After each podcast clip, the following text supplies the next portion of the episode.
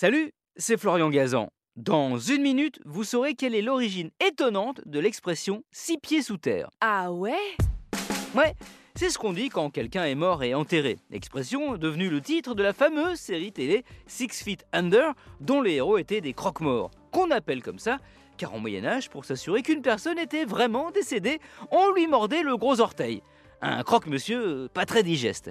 Une fois cette précaution prise, on l'enterrait six pieds sous terre.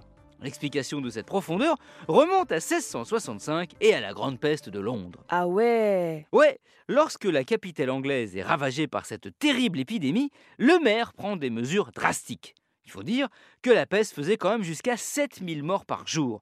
Et comme on croyait que les cadavres pouvaient aussi transmettre la peste, on décide de les enterrer assez profondément pour éviter tout risque de contamination.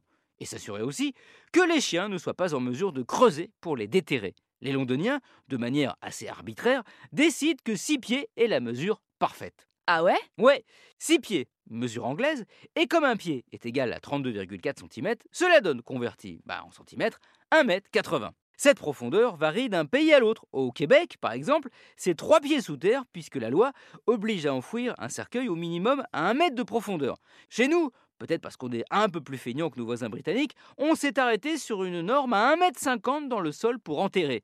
Inscrite dans la loi dès la Révolution française et encore en vigueur aujourd'hui, sauf arrêté municipal la modifiant.